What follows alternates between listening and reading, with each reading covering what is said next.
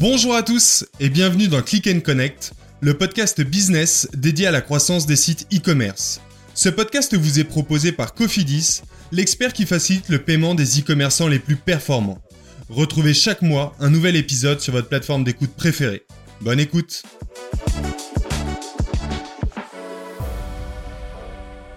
Bonjour à tous et bienvenue dans un nouvel épisode de Click Connect.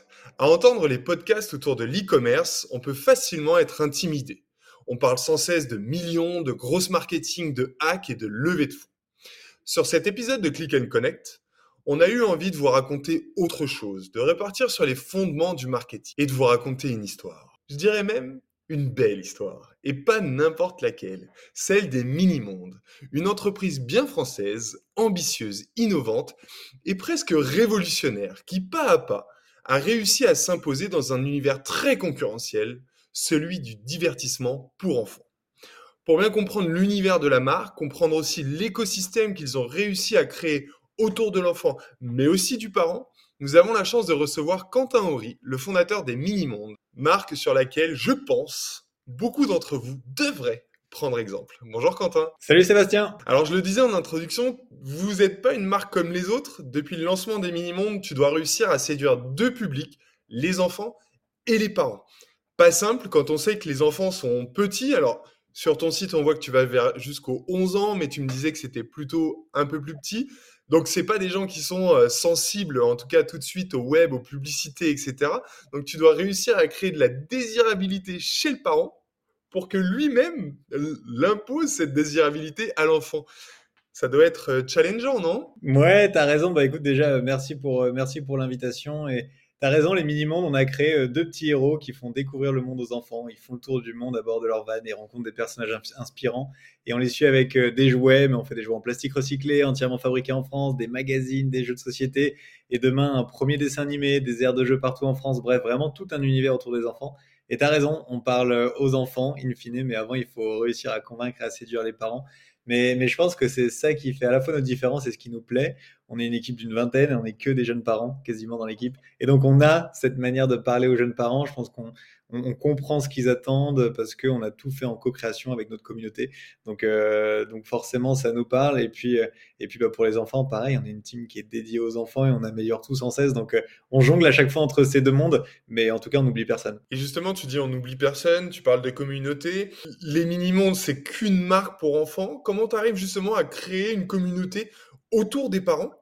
Pour que eux se sentent concernés, pour qu'ils fassent partie de cette aventure T'as raison. Écoute, euh, je pense qu'il y a trois dimensions. Il y a, il y a le premier aspect qui est la co-création. En fait, dès le début, euh, avant même que le projet existe, la société s'appelait Toy Gazer. Et en fait, j'ai rencontré 200 parents en deux mois. Minimum, c'est vachement mieux. Hein. mais avant, avant que ça existe, en fait, dès le début, je me suis rapproché de 200 parents, euh, des proches, mais aussi parfois, je mettais des annonces sur le bon coin pour dire Hey, qui veut parler jouets, contenu pour enfants avec moi Et du coup, tout est né de la co-création. Et c'est comme ça que j'ai pu me dire Ok, mais en fait, fini les, les histoires de princesses, de pompiers, de bricoleurs.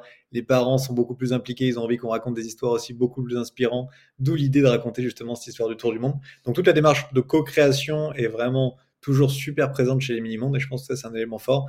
Euh, la deuxième c'est je pense la dimension de proximité. Euh, on est beaucoup nous à se mettre en avant mais pas parce qu'on aime se mettre en avant mais je pense que on est des jeunes parents, on a envie de dire ce qu'on fait, pourquoi on le fait, où on le fait. Donc on va aller dans une usine par exemple, on va vraiment essayer de faire suivre les coulisses et donc je pense qu'on crée cette proximité avec la communauté. Et je pense que la dernière dimension, c'est plus dans le contenu qu'on propose. Euh, tu le dis, tout ce qui est magazine, etc., c'est pour les enfants, mais sur le site, par exemple, on a une rubrique qui s'appelle le coin des parents, où on va du coup avoir un groupe où les parents peuvent se regrouper, où on va avoir euh, une carte de France des lieux les plus cool et kid-friendly, euh, qui est communautaire. Donc, c'est les parents de la communauté qui vont dire, hey, j'ai trouvé un spot super cool sur Rennes, je vous incite à y aller. Donc, en tout cas, on essaie aussi de créer du contenu pour les parents. Donc, où je pense que c'est les trois dimensions qui font que bah, qu'on travaille cette communauté de parents et qu'elle est à nos côtés depuis, depuis le début. Il y a aussi cette volonté euh, assez rapide finalement pour une jeune marque d'avoir euh, très vite élargi le catalogue. On parle de BD, on parle de jouets, on parle même de temps en temps de vélos, de vêtements, avec des partenariats passés avec d'autres marques. Il y a vraiment cette volonté finalement d'être un peu le one-stop shop des parents. On sait à quel point ils sont tous euh, overbookés quand on a un enfant. les journées sont jamais assez longues c'est vraiment cet objectif de se dire on devient la référence pour le parent, pour l'enfant, et il y trouvera tout ce qu'il doit y trouver Franchement, l'objectif de départ, c'est plutôt de se dire, aujourd'hui, les enfants, ils ont tous leur super-héros de référence.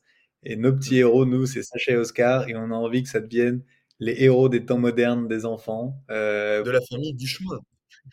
Exactement. Et nos deux petits héros là, en fait, ils ont cette particularité d'être bienveillants, super ouverts d'esprit, avec un regard très proche de l'environnement, et on pense que c'est les vrais gros sujets de demain. Et donc notre volonté, nous, c'est que nos petits héros deviennent les héros de référence des enfants. Et c'est ça la volonté. Et après, finalement, tous les produits qu'on crée sont que des prétextes à raconter des histoires avec ces petits personnages. Quand on fait un jeu de société, on se dit pas on veut s'emparer du sujet de société, euh, on se dit non, en fait, Là, on peut raconter une super histoire avec nos deux héros qui vont faire le tour du monde, ils vont rencontrer d'autres personnages sur leur route, on va faire des quiz, des jeux. Et donc, en fait, le support n'est qu'un prétexte, mais la volonté, franchement, c'est d'inspirer les enfants avec des héros qui soient méga inspirants, positifs, bienveillants. Et c'est ça qu'on essaie de faire. Ouais, donc il y a, euh, au-delà de créer euh, des bons produits euh, made in France, en plastique recyclé, etc., etc., la mission de, des mini-mondes, elle est presque éducative elle est finalement d'amener évidemment des bons jouets, mais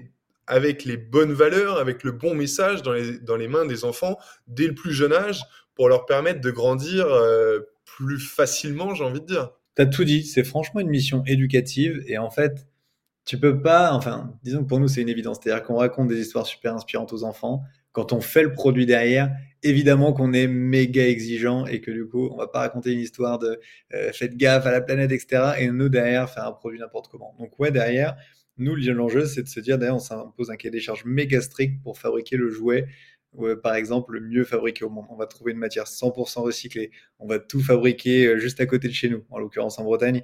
Euh, on va faire un conditionnement par un ESAT. On va s'engager pour le monde associatif. On va permettre la seconde vie du jouet. Euh, vous nous le renvoyez, vous pouvez racheter des jouets d'occasion tout ça, en fait, c'était pour nous une suite logique et c'était aussi une manière un peu de challenger, disons, les industries en place, de se dire, vous voyez, on peut à la fois raconter des histoires inspirantes et derrière faire des produits sans forcément faire n'importe quoi. Et donc, voilà, c'était aussi un peu l'envie d'être un peu d'être rubliant sur une industrie, mais tu as raison, la mission de départ, elle est quand même plutôt éducative. Euh, et après, finalement, c'est plus une envie de, de créer une boîte pleine de bon sens. Et justement, et quand on fait, euh, quand on a une mission un petit peu éducative comme cela, est-ce qu'on a la possibilité de se, se rapprocher de l'éducation nationale, par exemple, d'essayer euh, euh, de faire des liens avec les écoles, etc. Est-ce que c'est possible quand on est une entreprise privée? Écoute, je pense que c'est possible. Nous, on a créé plutôt des relations avec les instituteurs, institutrices. On a notre Club à nous. Club, le principe, c'est que les institutrices, instituteurs qui aiment l'aventure, en fait, peuvent nous écrire. Et du coup, on a un, kit un peu pour équiper les, classes avec un grand planisphère, avec des magazines, etc. Et, on leur crée aussi des ressources à télécharger pour animer des, petits ateliers. Donc, on fait des choses pour les écoles.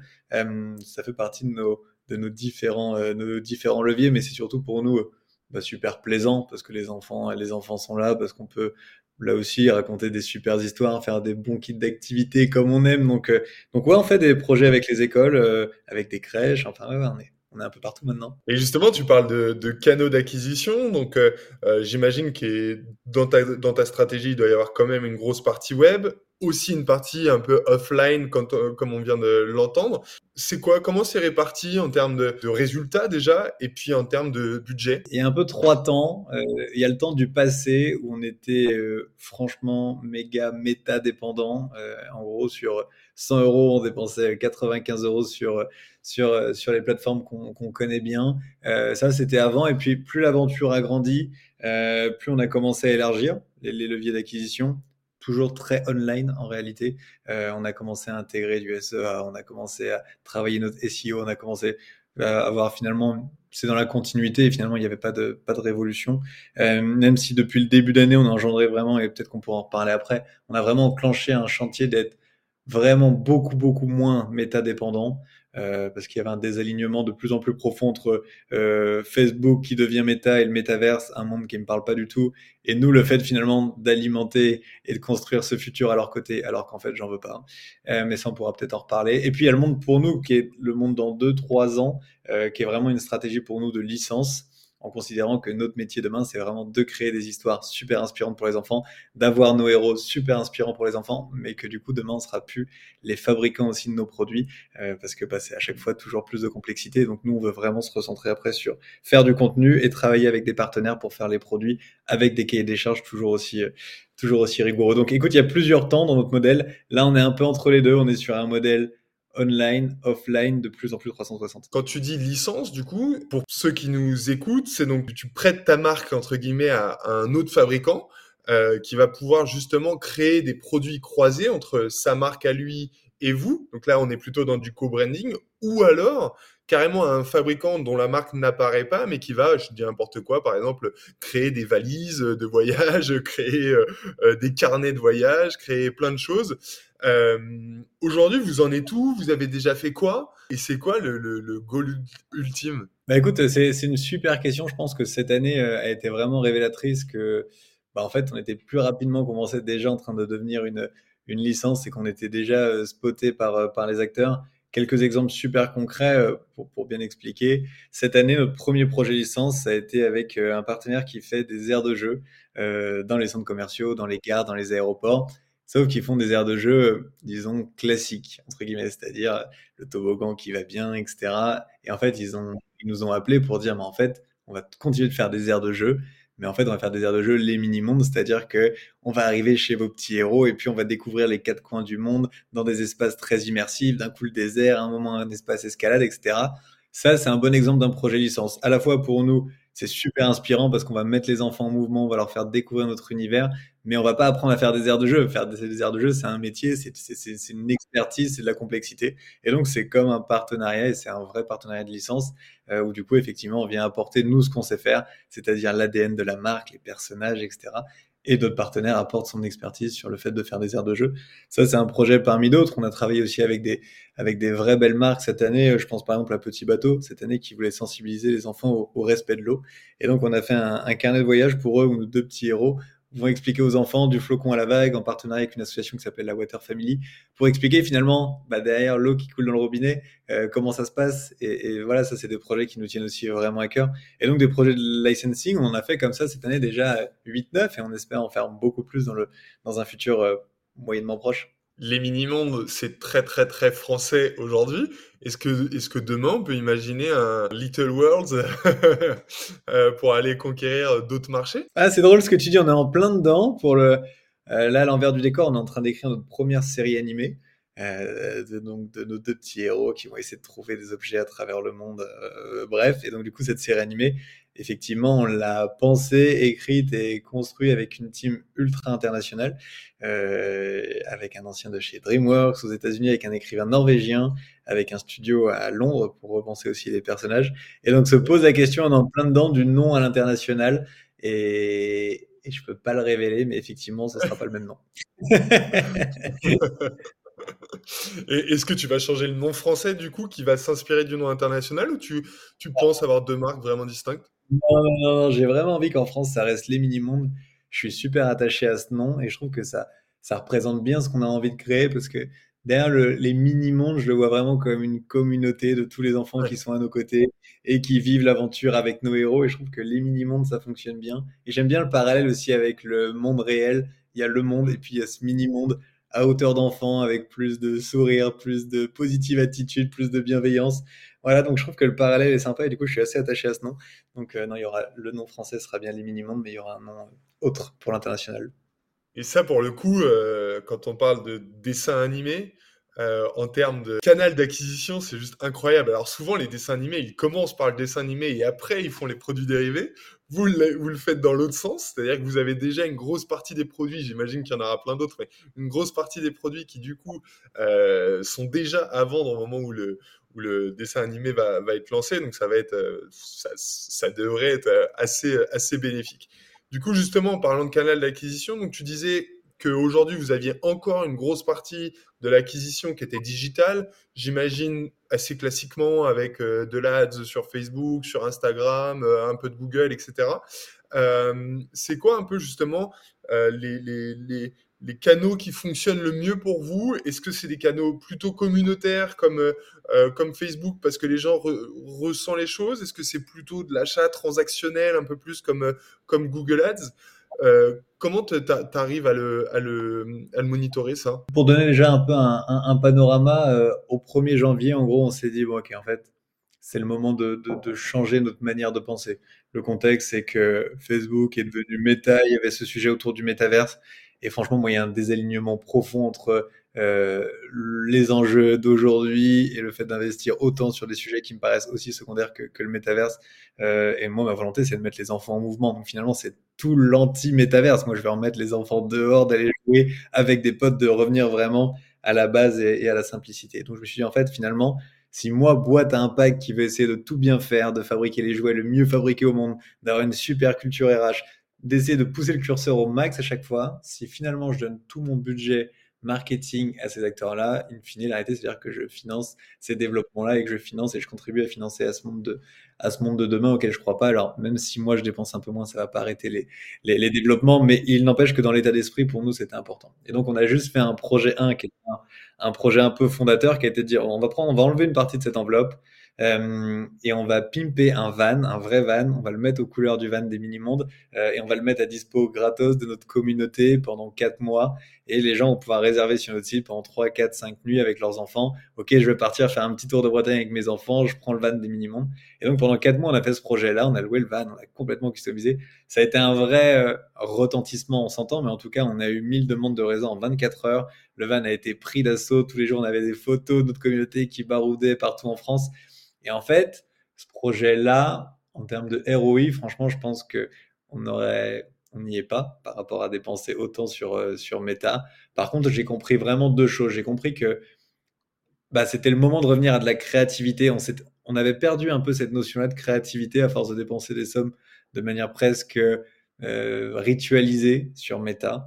Et, et, la deuxième chose que j'ai compris aussi, c'est que en fait, on commence à dépenser des sommes qui sont conséquentes et qu'avec un petit peu de jus de cerveau, avec un peu de brainstorming, en fait, on peut faire des choses qui sont vraiment super sympas, qui ont du sens, qui permettent aussi de faire vivre des rêves à des gens. Bref, donc il y avait vraiment quelque chose à faire. Donc ce projet-là était pour nous assez fondateur. Euh, et de là, du coup, il a amorcé une série de, de tests avec plus ou moins de succès pour se dire, OK, comment je peux être de moins en moins métadépendant mais en même temps, comment je peux continuer à faire de la croissance? Parce que j'ai besoin de continuer de grandir. On est de plus en plus dans l'équipe, etc. Euh, quelques projets euh, exemples. Par exemple, on a pris aussi une partie de cette enveloppe et on l'a dédié à notre site internet. On a dit on va passer d'un site e-commerce à une destination web pour les parents. Ça veut dire que je vais intégrer toutes les activités que j'ai fait depuis le jour 1 chez les Minimondes, les recettes, les DIY, les musiques, etc. Je vais tout grouper sur mon site pour dire finalement, j'ai pas besoin de faire de la pub pour dire aux gens venez sur mon site pour acheter quelque chose. En fait, les parents, c'est l'objectif en tout cas, vont venir naturellement sur notre site le mercredi, le week-end pour consommer des activités gratuitement en deux clics et un moment dans l'année, ils vont se dire, mais en fait, c'est génial, vraiment, les minimums, mon enfant adore. Et à Noël, par exemple, qui approche, et ben en fait, je vais acheter un magazine, je vais acheter un jouet, je vais acheter un jeu de société. Ça aussi, ça a été un projet pour nous vraiment fondateur. Il y a encore beaucoup de choses à faire. On se rend compte que c'est pas si simple. Ça demande aussi à un moment des, bah, une vraie expérience online. Donc il y a du taf, mais en tout cas, on est vraiment là-dessus et ça fait vraiment partie de la vision de demain. On a été passé sur des newsletters plus inspirantes. Bref, on a enclenché beaucoup, beaucoup de sujets, euh, ce qui nous permet aujourd'hui un peu moins métadépendant, mais la réalité, elle est qu'il y a un moment, on a besoin aujourd'hui de ce levier pour continuer de grandir. Mais c'est pas grave, finalement, la démarche continue d'évoluer. On trouve des leviers qui fonctionnent. On a parlé des écoles, c'est un projet qui fonctionne bien. On a même recruté quelqu'un dédié pour justement maintenant créer des partenariats comme ça. Donc, euh, ça veut dire que quand on explore un sujet et qu'on y croit et que ça fonctionne, on accélère dessus. Donc voilà, maintenant, on a un panorama qui est beaucoup plus large sur l'acquisition. C'est que le début, mais en tout cas, je pense que ça va dans le bon sens et, en tout cas, ça va dans le sens de ce qu'on a envie de créer demain.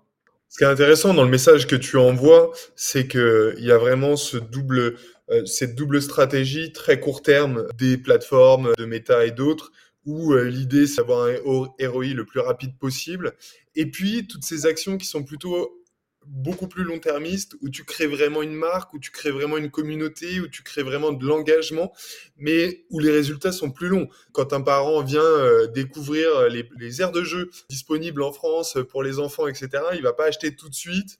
Par contre, vous allez rentrer dans sa tête au fur et à mesure, et à un moment, il va penser à vous.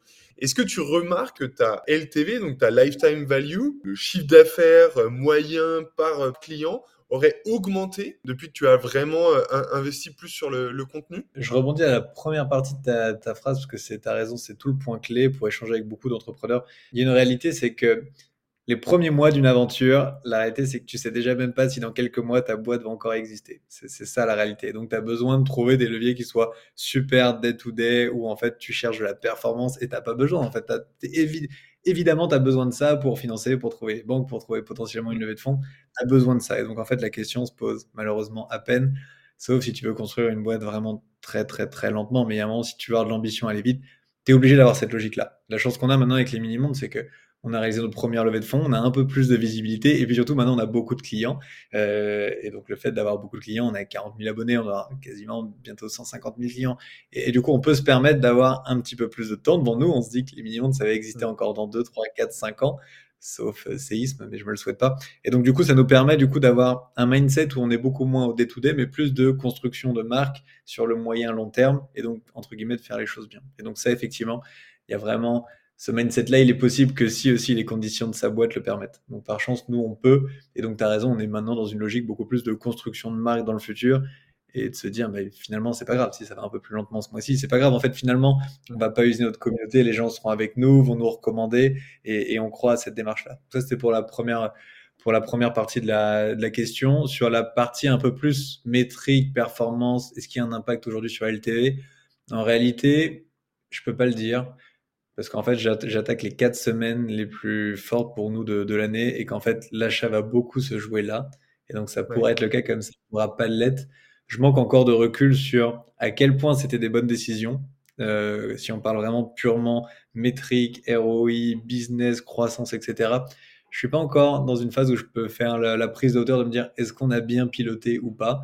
Euh, mais par contre, j'ai la conviction qu'on devait piloter comme ça. Ça va dans le sens de l'histoire, mais aussi dans le sens de notre histoire, nous de jeunes boîtes, à un moment de se dire, OK, on prend, ce, on prend un peu de hauteur, on ralentit un peu sur des leviers sur lesquels on, ne se sent plus, en fait. Si on se sent plus, voilà, il faut, il faut se le mm. dire et il faut aller sur d'autres leviers. Trouver des autres leviers, ça va prendre du temps. Il y a une certaine prise de risque. Je ne sais pas encore si c'était les bonnes décisions. Côté purement business, on va faire le, on va faire, on va prendre le temps de faire, euh, voilà, le, décryptage et l'analyse début d'année. Et justement, ça sera ma, dernière question. À quelques semaines de Noël, je ne vais pas te dire qu'est-ce qu'on peut te souhaiter parce que j'imagine tu vas dire le, plus de, ventes possible. C'est quoi ta stratégie pour euh, exister face à des mastodontes qui vont mettre des millions et des millions en télé, etc., pour euh, inonder le cerveau des enfants pour qu'ils aient envie de leurs produits et pas du tien? C'est une question euh, avec beaucoup, beaucoup de réponses. Je pense que c'est pour moi ce qu'on essaie de créer en tout cas c'est une cohérence ultra global dans tout ce qu'on fait. Ça part d'une histoire inspirante et je pense que les parents ont envie. Et euh, moi, je suis un jeune papa, je vois bien, je suis maintenant vachement impliqué dans l'éducation de ma fille, etc. Et on a envie que bah, suivent des personnages qui soient inspirants, qui parlent d'autres sujets que de super-héros, super-pouvoirs et tout. Je pense qu'on est un peu passé. Donc, on a envie, nous, de s'impliquer, d'emmener nos enfants dans cette, dans cette direction-là. Après, ça passe par des produits. Et je pense que nous, le produit super bien fabriqué, je pense que maintenant, on est tous sensibles à ça. On a compris l'enjeu tous nos produits sont fabriqués en France. Le jouet, je pense qu'on a fabriqué le jouet le mieux fabriqué au monde. Donc il y a toutes ces démarches produits. Et puis après, il y a l'aventure. Je pense que, et en tout cas, c'est moi ce que j'essaie à chaque fois de, dire, c'est l'acte d'achat, c'est un acte fort aussi parce qu'on soutient des projets, parce qu'on fait grandir et parce qu'on fait naître et émerger des, jeunes marques comme la nôtre qui essayent à leur échelle de, changer les choses. On va pas bouleverser tous les acteurs du jouet à Noël, mais il n'empêche que tous les jouets chez les minimums n'est pas les jouets autres. C'est quand même un signal que les gens commencent à être vigilants au plastique recyclé, que les gens font attention et achètent de plus en plus Made in France, même si c'est un peu plus cher. Bref, donc à mon avis, tout ça, ça va dans le bon sens. Je pense que les, les, parents euh, sont dans cette démarche-là. Je pense que je qu'on est dans le vrai et, du coup, je te le dirai dans quelques semaines. Eh ben, on te, on te souhaite le meilleur, évidemment, pour ces, euh, pour ces quelques semaines qui arrivent. J'espère que je vous aurais pas menti à vous qui nous écoutez que c'était une belle histoire parce qu'en tout cas moi c'est une histoire que j'adore raconter celle des mini mondes je trouve qu'elle est vraiment top elle est vraiment inspirante. Donc merci pour tout ce travail que tu fais Quentin. On te souhaite le meilleur et puis à très bientôt sur Click and Connect. Merci beaucoup euh, Sébastien c'est top. Et j'en profite petit de la fin express. Tous ces tous ces sujets là de discussion euh, sur trouver des leviers on en parle aussi beaucoup pour fédérer une communauté d'entrepreneurs à nos côtés qui veulent trouver des leviers. Euh, et récemment, on a fait de plus en plus de visibilité croisée, par exemple avec des marques, juste des coups de cœur dans des mails. Ça prend quelques minutes, c'est des coups de cœur qui sont euh, sincères, spontanés, on y croit vraiment. et qui permettent tous de se donner des coups de pouce. Donc dans des périodes où on cherche tous des leviers parfois assez faciles, euh, l'idée autour de ces prises de parole-là, c'est de fédérer et d'essayer de trouver ensemble des, nouvelles techniques ou des nouveaux leviers euh, plus sains pour demain. Donc euh, avec plaisir pour, euh, pour continuer de, de discuter, de prolonger l'échange. Voilà, merci pour tout. Salut Sébastien et à bientôt. Merci, à très bientôt. Ciao, ciao. C'était Click and Connect, le podcast de Cofidis, l'expert qui facilite le paiement des e-commerçants les plus performants. Si cet épisode vous a plu, vous pouvez lui laisser 5 étoiles sur votre plateforme d'écoute préférée. À bientôt.